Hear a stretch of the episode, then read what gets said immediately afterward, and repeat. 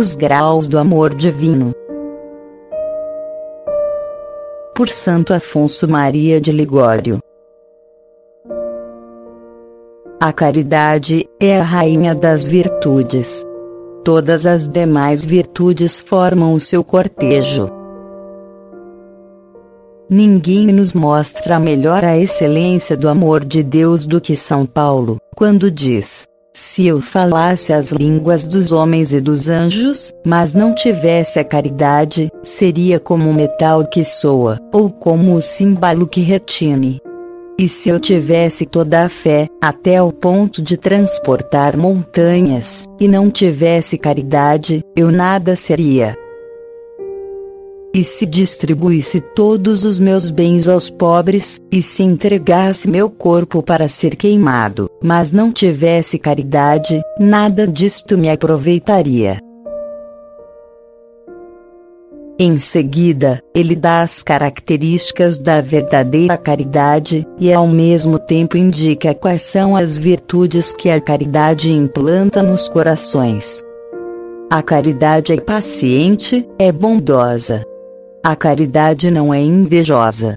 Não age com leviandade, não se enche de orgulho, não é ambiciosa, não busca os seus próprios interesses, não se irrita, não suspeita mal. Não se alegra com a injustiça, e sim com a verdade. A caridade tudo sofre, tudo espera, tudo suporta.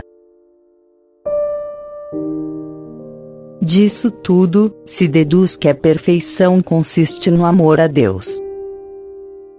Note-se, porém, que o amor admite vários graus.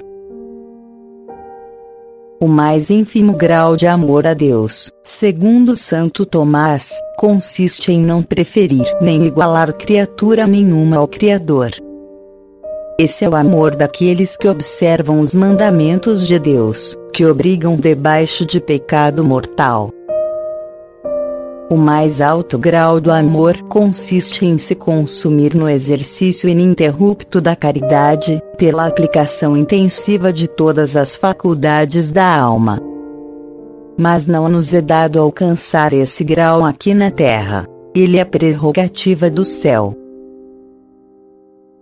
O grau médio consiste não só na subordinação de todas as inclinações do coração ao amor divino, mas também no aproveitamento das mesmas inclinações quando do exercício desse amor.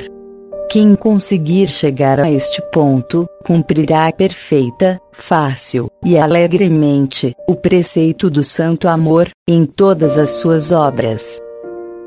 É esta a mais alta perfeição possível aqui na Terra, e é possuída pela pessoa cuja vontade está tão sintonizada com a vontade de Deus, que se torna uma só vontade com ela.